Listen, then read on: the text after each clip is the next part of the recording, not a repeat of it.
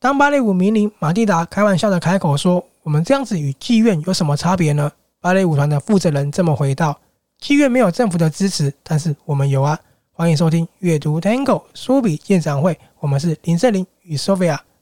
Por una cabeza de un noble potrillo que justo en la raya afloja al llegar y que al regresar parece decir, no olvides hermano, vos sabés no hay que jugar.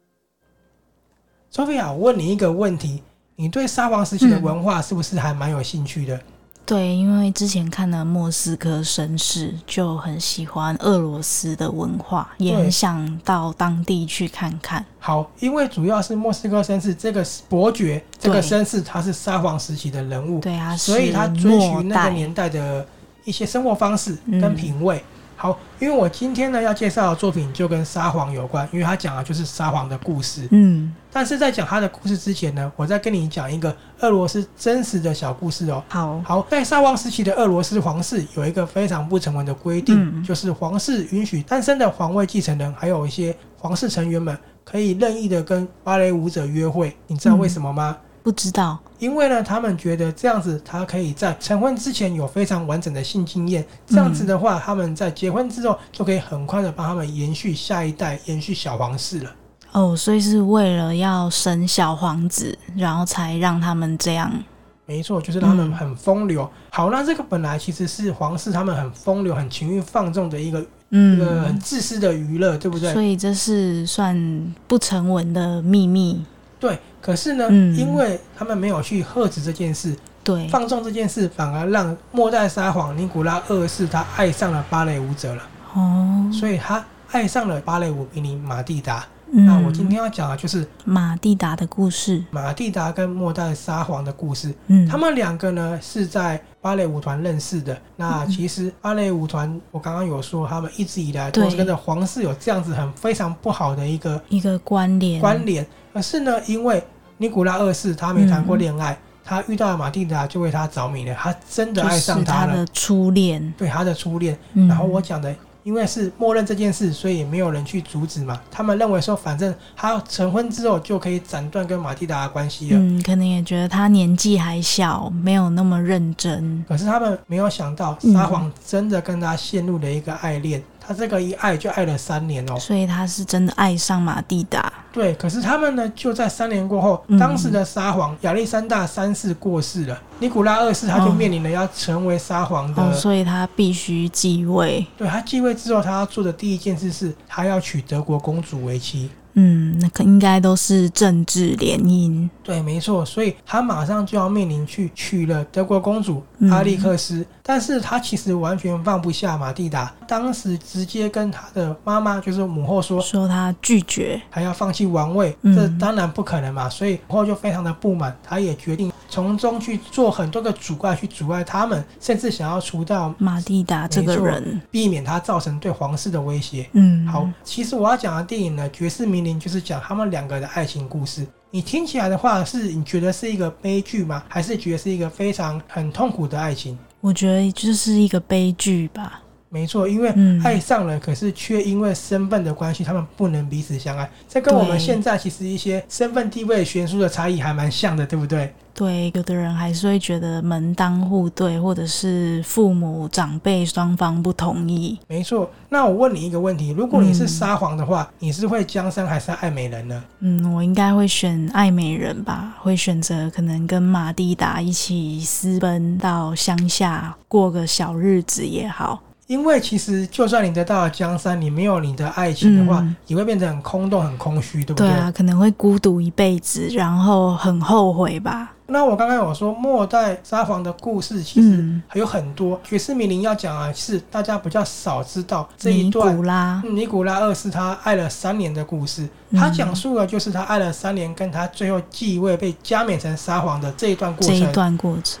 那这是一部讲述芭蕾舞者与沙皇的狂爱电影，因为它是嗯哎情欲电影，所以他会有在一些比较裸露的限制级画面吗？没错，因为是情欲嘛，所以呢，嗯它在上映的时候引起非常大的风波，尤其是在俄对罗斯，尤其是对保守派来讲，保守派觉得嗯你们侮辱了沙皇，那他们是有一个所谓的宗教虔诚他的。们有教廷吗？嗯，因为这样子呢，去讲情欲，是不是某种嗯程度上也是玷污了教廷？所以他们有一些团体对这个电影是非常非常的反感的反对，甚至有激进派叫“沙皇十字架”这个团体更嗯直接说，如果哪个戏院上映这部电要影，抵制他们。他不是抵制哦，他要嗯发动攻击。哦，这么夸张，所以这个电影可就，能去电影院烧之类的。 我对这个电影在上映的时候就造成很大的轰动了。嗯，那我跟你讲，我实际看下来之后，我觉得的确他们可能比较敏感，因为嗯也许他们很尊比重较沙保皇。守，就像台湾拍了一部有关于伟人的情欲电影，当然可能也会嗯引起不满。可是我实际看完电影之后，我觉得它并嗯没有那么的淫秽，并没有那么的露骨。其所实以是比较很唯唯美浪漫的那种画面风格。没错，它拍的其实非常非常的美。嗯而且老实说，既然叫情欲，本来就会有一些比较对大胆这的个不画面，难免的。因为不可能情欲电影还小情小爱，那会变得非常的奇怪，对不对，有看过那种突然在床上，然后就剪掉，隔天早上就天亮了，这样。对，那为什么他要做一个情欲电影？是因为嗯他要告诉你，尼古拉二世跟马蒂达两个人是爱他的们多很深。深刻，没错，那这部电影呢，它的女主角叫做密卡丽娜·奥珊斯卡，嗯她演的就是这位芭蕾舞的爵士名伶。可是呢，她其实是波兰人，她也不是芭蕾舞者，她真的为了这部电影去学芭蕾舞的。那这样很厉害耶，因为没错芭蕾舞不是一个成年之后好学的东西，然那后真的是要很小开始练的。对，然后在电影里面，它当然有跳舞的片段，当然还有嗯个人独秀的片段，拍出来的效果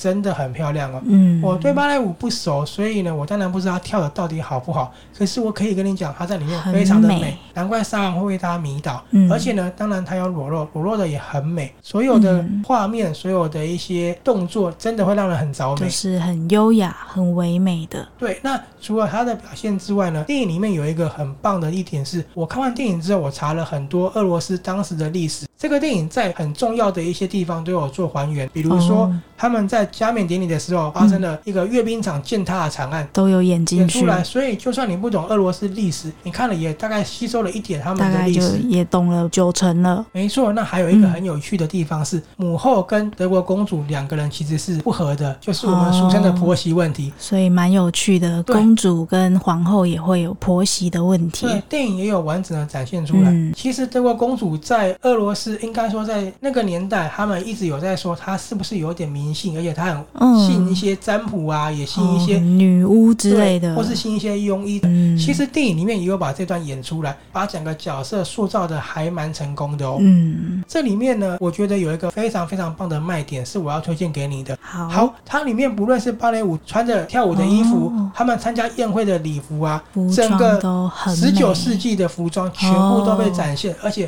里面出现的不是几百件哦，是好几千件。那应该非常值得一看。没错，里面的服装非常的华丽。不止这样子，为了还原当时俄罗斯的一个情况，沙皇的一个风光的地方，嗯无论是建筑啊、场景啊，都非常的漂亮。是实地拍摄吗？还是它是那种一比一搭建？ 问的一个非常棒的问题，嗯哦我先跟你讲，一比一搭建的就是俄罗斯的列车，俄罗斯那列还车蛮厉害，很金碧辉煌，嗯里面非常漂亮，他们会在里面用餐啊，谈笑风生，嗯那个画面一看就知道啊是俄罗斯。为什么呢？因为很多俄罗斯的作品都有火车的桥段。那我没有去研究说是不是因为当时的贵族或是皇室都喜欢坐火车旅行，但是还蛮常看到这个部分的。这个电影在火车的营造上跟它的设计上真的很漂亮。还有的呢，就是里面有出现彼得大夏宫、马林基斯戏院。莫斯科大戏院画面都非常的震撼，我们没有到过俄罗斯嘛，至少对，没有看了那个地方至长少什么看样一子。下然后呢，马林基斯剧院就是他实际拍摄哦，的，就是实景拍摄的地方，所以他等于嗯带你去看那个地方长什么样剧子。院的样子。我必须要讲，我看了很多俄罗斯电影，这你应该知道。嗯但是呢，近代的俄罗斯电影来讲，这一部是让我觉得真的很美，而且真的很厉害的作品。哦，所以它是近代它的，是因为我刚刚听这个故事，我以为它可能有点年纪了。哦，没有，它是二零一八年的，哦，那所这以很其实新。我觉得在近代的嗯，俄罗斯电影他又回去拍以前的历史的时候，这也是蛮值得我们去看的。对，而因为且听到刚刚讲的那些场景啊，还有几千件服装呢、都很考究，对真的会对让人家很想一探究竟。因为现在很多电影都想要走比较前卫，或是向好莱坞看齐，能够再回来拍这样的电影，花了大笔的资金去重建、去展现，对真的不容易。这种老派的浪漫，那我刚刚有跟你说，他们的爱情故事最后没有在一起嘛，所以电影的最后也不算暴雷，因为他告诉你说，浪漫根本不可能敌过现实。嗯，历史上，尼古拉二世本来就没有跟马蒂达在一起，所以这个恋情才没有那么多人知道，对吧？嗯他最后当然娶了德国公主德国公阿历主啊克斯维了，希。可是呢，这一段我要跟你讲哦，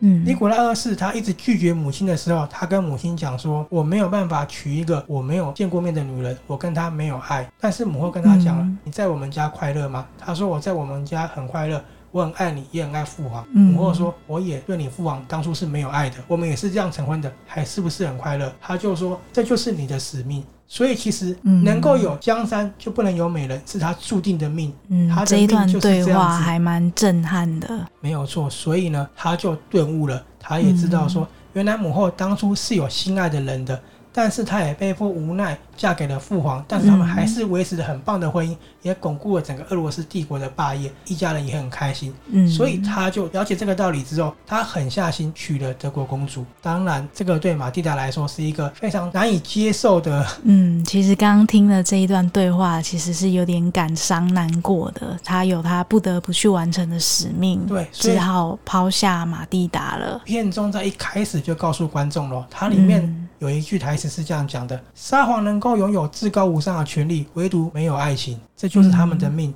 很想知道马蒂达最后自己一个人怎么了。你觉得马蒂达很可怜，对不对？可是呢，我觉得命运就是这样子。末代沙皇尼古拉二世他娶了德国公主之后啊，嗯我，们讲末代嘛，他们最后哦的所以下场没有那么好，他们被灭门了。所以有一嗯瓦个解了很有名的故事，嗯他们的女儿是谁呢？真假公主。哦，就是安娜塔西亚。没错，就是他们的女儿，最后因为革命，整个都被灭门、被处决了。反而那是马蒂达有活下来吗？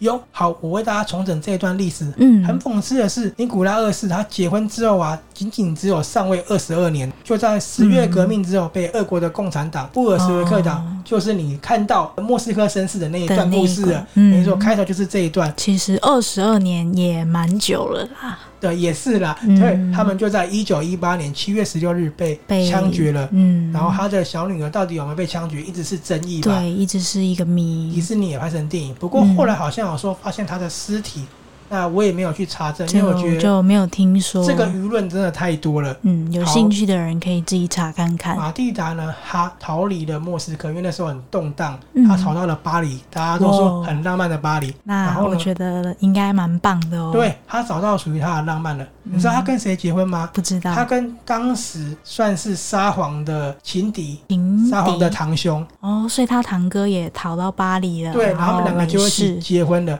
他的堂兄名字很长，我念给你听哈。 俄罗斯大公安德烈·弗拉基米罗维奇，好，那个好哦真的蛮俄罗斯名字都哦很喜欢长什么对啊维围奇。棋结婚之后，嗯，马蒂达活到了九十九岁哇，才辞世，蛮所以感动的。我觉得上天虽然说没有给他爱情，可是后来弥补给他了，也给他一个安稳的一个人生，因为而之且前。到了大家都很喜欢的巴黎。，对，因为之前他虽然说是民营的舞者，你也知道，嗯舞者他其实在俄罗斯皇室的眼里就是取悦他们的对对，没，错，不会有尊重的眼光看待他们。所以他至少结果是好的。以历史上来讲，对，好而且我觉得在巴黎比较自由的氛围下，他应该也能更开心的跳舞。没错。那我跟大家讲，我看完这部电影之后，其实他也没有什么败不败的，因为他就真的历史，嗯就所以是我历史发生的故事顺序。所以我感受其实蛮深的，应该说是感触。当时俄罗斯的沙皇他的爸爸去世之后，尼古拉二世要接位，他是必然要发生的，因为嗯对，俄罗斯不可能群龙无首，所以他本来就必须舍弃掉对马蒂达的感情。这个爱情是没办法改变的，有的时候注定就是注定的，就跟八字一样，对不对？对，所以我觉得这个电影真的很棒。啊，我刚刚说了嗯，它呈现了上千件的服装，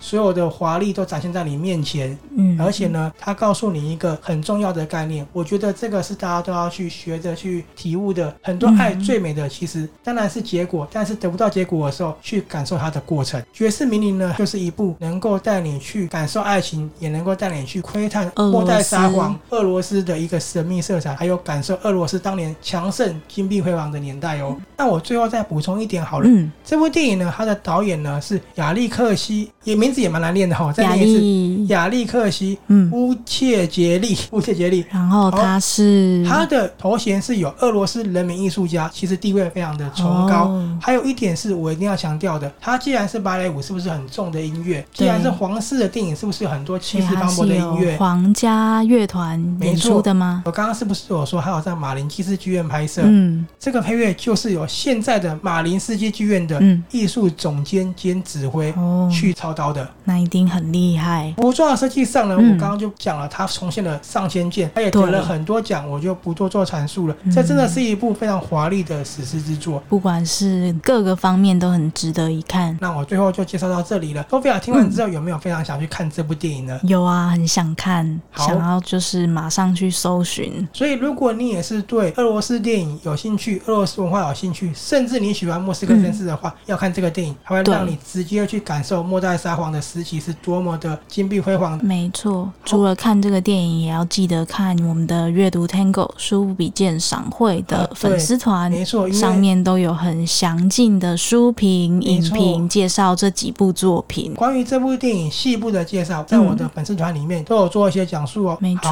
好，今天呢为大家介绍的《爵士名伶》爵呢士名伶，就到这里了，我们下次见，拜下拜次。见。